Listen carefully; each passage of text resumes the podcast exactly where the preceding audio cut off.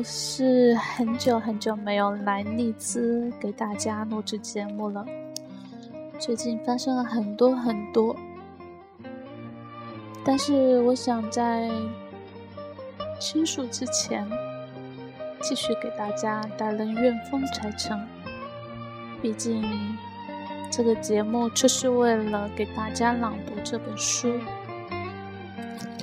好，那我们继续。这一章是前往闪亮的旧时光。喂，在吗？你现在应该是在一片夏天明亮的阳光下看书吧？也许刚刚吃过午饭，从食堂里走出来，看见夏天里如同海洋一般的绿色树冠起伏在操场的四周。我们曾经年少的时候。一定无限喜欢过这样微微有些发烫，但是却称不上炎热的午后。有人在树下的长椅上看书，有男生带着足球朝操场跑去。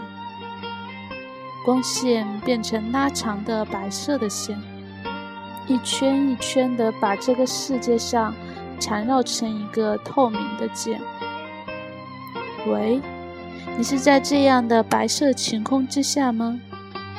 还是在一片光线微弱的黑暗里，从闷热的被子里探出头来深深呼吸呢？其实也没什么可担心的，擦掉眼角的水渍，依然可以安然的入梦。你知道吗？那个时候的我和你们一样。每天是这样慢慢度过年少的日子。上课的时候被阳光照得刺眼，眼皮在夏天里变得格外沉重，像是眼睛上流淌着的温热的液体，引诱着人朝梦境一步一步走去。有时候地理课，有时候生物课，自习的时候会花大量的时间看向窗外。波光粼粼的湖面，或者绿成一片的操场，上面迅速移动的白点，可能有一个是自己一直在关注的人，但也没有办法分辨出来。本来以为应该是独一无二的存在，眼下却仅仅只是闪落在绿色海草上的一粒微小白点。记忆里却还是记得第一次看见你的样子，在全校的入学考试上，你趴在桌子上一直睡觉。那个时候的自己非常用功的念书，没有什么不良嗜好，也还没有学会去夜店玩呢。那个时候的自己会在书店里买好看的小说，顺便带回一两本参考习题。在买 CD 的时候，也会买一两盘最新的空中英语。每一次考试完，学校都会放出全年级的排行榜。那个时候的自己，也只是停留在十名到二十名之间，不会有风，不会有第一名那样的风光。但是，因为全年级一共十个班。所以，平均到班级里也变得醒目。每个月都会等最新的杂志。学校在一个山岭上面，所以要去城里买杂志的话，就需要骑车下一段很长的下坡路。那个时候，在小南门的一个书店里，摆放的都是当下学生们最爱看的书。而时至今日，我也从当初的那个买书的人，变成了一个写书的人。后来这些年，有一次路过那，后来这些年有一两次路过那家书店的时候，会看见自己的海报贴在最醒目的位置，却也没有勇气走进那家书店了，只是隔着一条六七米宽的马路。淡然地看着里面捧着书本的年轻面容，他们穿着和我当初一样的蓝色校服，在书店里慢慢的走动，像是最平淡而美好的风景。也曾经有过逃课，在王菲发新专辑《预言》的时候，仔细想起来，那也是多少年前的事了。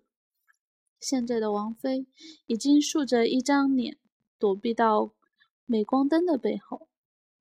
也许是浮华的世界看得太多，最终觉得一切不过都是一场梦吧。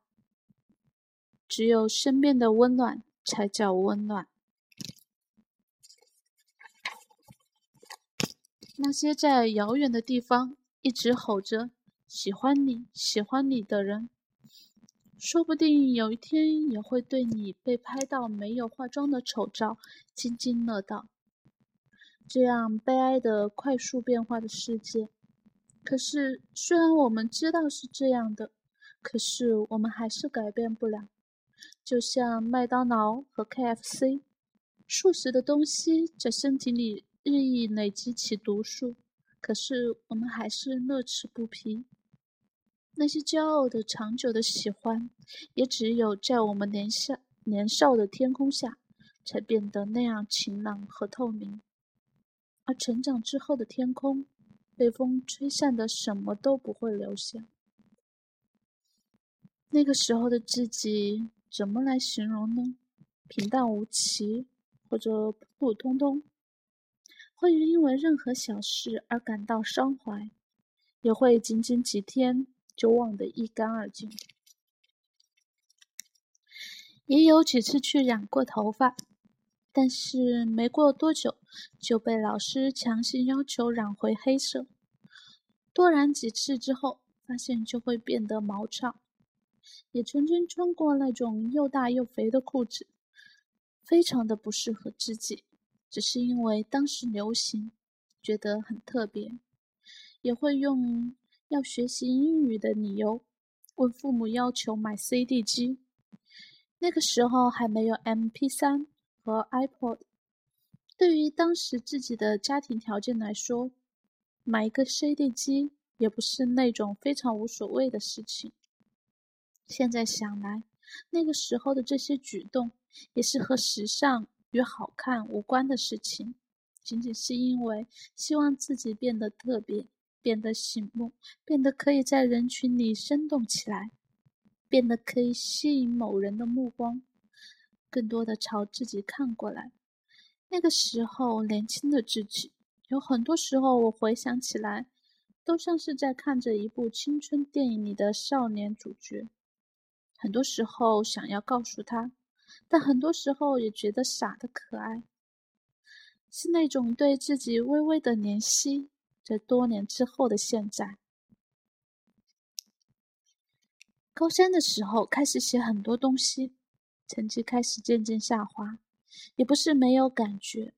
当偶尔需要在五十名左右的位置才能看见自己的名字时，但是也是那种埋伏在心里的无力感。也是继续熬夜，也是每天喝大杯大杯的咖啡，喝到后来闻到咖啡的味道就忍不住想吐。也会买很多很多的参考书，在很多个深夜里。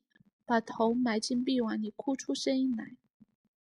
早上五点被定好的闹钟叫醒，窗外是永远没有亮透的暗蓝色的清晨。从夏天的暗蓝渐渐变成冬天的漆黑。拿着水杯到院子里刷牙的时候，会冷得全身发抖。高三的时候不再住校，而是搬到外面租房子。晚上十一点。学校宿舍的熄灯制度是一个方面，而更多是少年渴望的自由。开始的时候住在一个四层的小阁楼里，一个八九平米的小房间，一层楼的人共用一个浴室。于是睡觉的时间也开始习惯是十一点，慢慢变成十二点、一点、两点。黑眼圈随着睡眠时间的减少而慢慢增加，彼此嘲笑着熊猫眼的同时，背过身去，更加用功的看书做题，谁都不想输给谁。那个时候，依然有很多的人黑着眼眶说着：“昨天晚上熬夜看连续剧，看球赛。”其实彼此都心照不宣，只是不忍揭穿罢了。那种像是剥丝、抽丝剥茧般的缓慢而目标明确的压力，越来越重。